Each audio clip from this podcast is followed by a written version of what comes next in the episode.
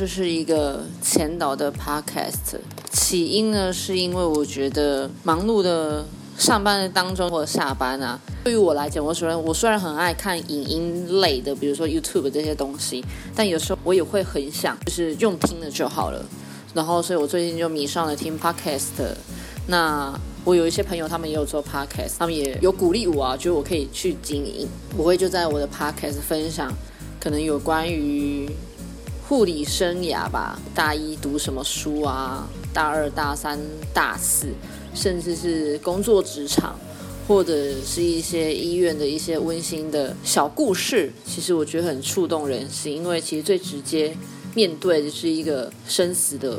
问题，我觉得常常在面对医院的生死问题的过程的当中，其实会有很多的醒思，很不容易。尤其对于一个大学刚毕业的小女生来讲，好了，而一面对的就是生死，其实是非常震撼的。那就是一个职场的震撼教育。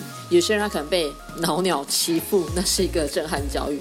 但我觉得，呃，被老鸟欺负的震撼教育，我觉得还好，那只是一种心理压力很大而已。但是。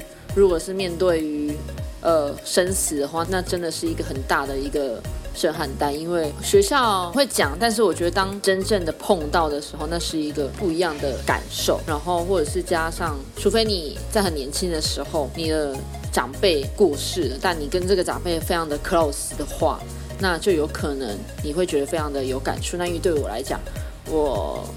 面对于真正的家人的死亡的问题，也大概在三十岁的时候，对我我觉得是呃不一样的感受，就是真的自己的家人过世跟你的病人过世，那是一个不一样的。我觉得完全是对于我来讲是完全截然不同的感觉。那我觉得也希望就是可以透过这个 podcast，可以让大家有一个心情抒发的管道，特别是面对考试的学生，好了，面对护理师考试，因为对于我来讲，我就是考了第三次才考上的人。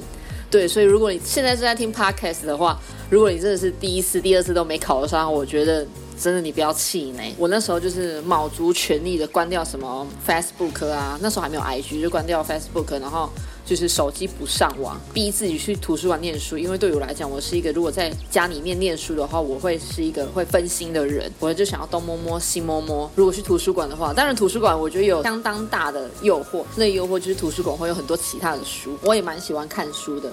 那可能图书馆有些杂志哦，然后我就很想要来翻一下，但我就。逼自己哈，看到某一个段落的时候，我就能够休息一个五分钟，然后去看看杂志，然后过过瘾。一个休息完了之后呢，再继续自己的下一个进度。那我觉得也可以跟大家分享，就是我考三次都是怎么预备的啊。但我其实是我是有去补习班的，我除了大学的时候有去，然后后来就是荒废了呃我的课业之后，我是一个学历非常差的人，不大会念书的人，所以我才考了三次嘛。我后面有再让自己去补习班，那我觉得。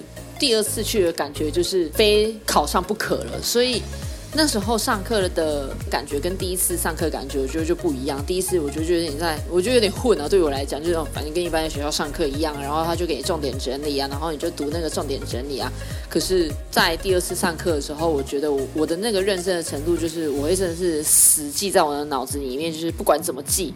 但是人的肾上腺素是可以达成这件事情的，所以那时候我就是非达到这个目标不可的时候，突然间你就是记得起来了，我觉得非常的好，所以就是鼓励，如果不管你是在准备第一次或第二次，甚至是第三次、第四次的人的话，我觉得你不要气馁，因为我那时候也低空飞过，好像六十三分吧，我也忘。我觉得不管你的分数多么的漂亮，你只要 pass 就好了。所以如果你有考试的一些的问题的话，或者是考试压力大，你想要有一个。